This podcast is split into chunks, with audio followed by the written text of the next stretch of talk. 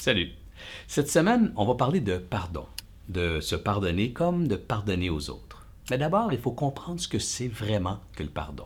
Le pardon, c'est pas nécessairement de chercher à comprendre, à expliquer, à accepter les fautes, les erreurs des autres.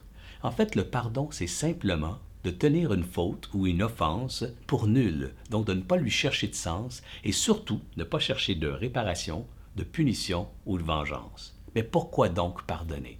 Bien parce que toute cette énergie qu'on pourrait mettre à chercher punition et vengeance, on va la mettre maintenant à construire son avenir, entretenir son présent.